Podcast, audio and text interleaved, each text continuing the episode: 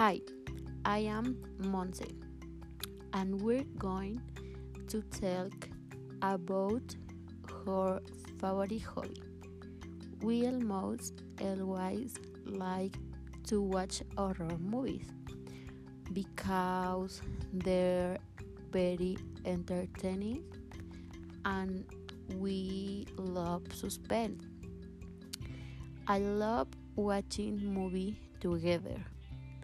Sometimes we invite more people and watch movie or go or go to the movies and order snack and popcorns.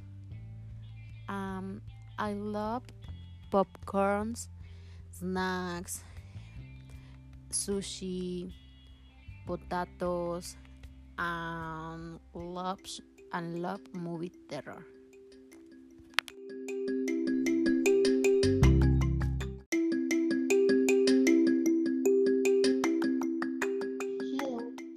Is Luna, and I am going to tell you about my favorite hobbies. I really love watching horror movies and always accompanying what my favorite snacks and the most comfortable clothes, like my pajamas. I love watching the movies together with my friend, even if she is more a fan of Barbie's movies.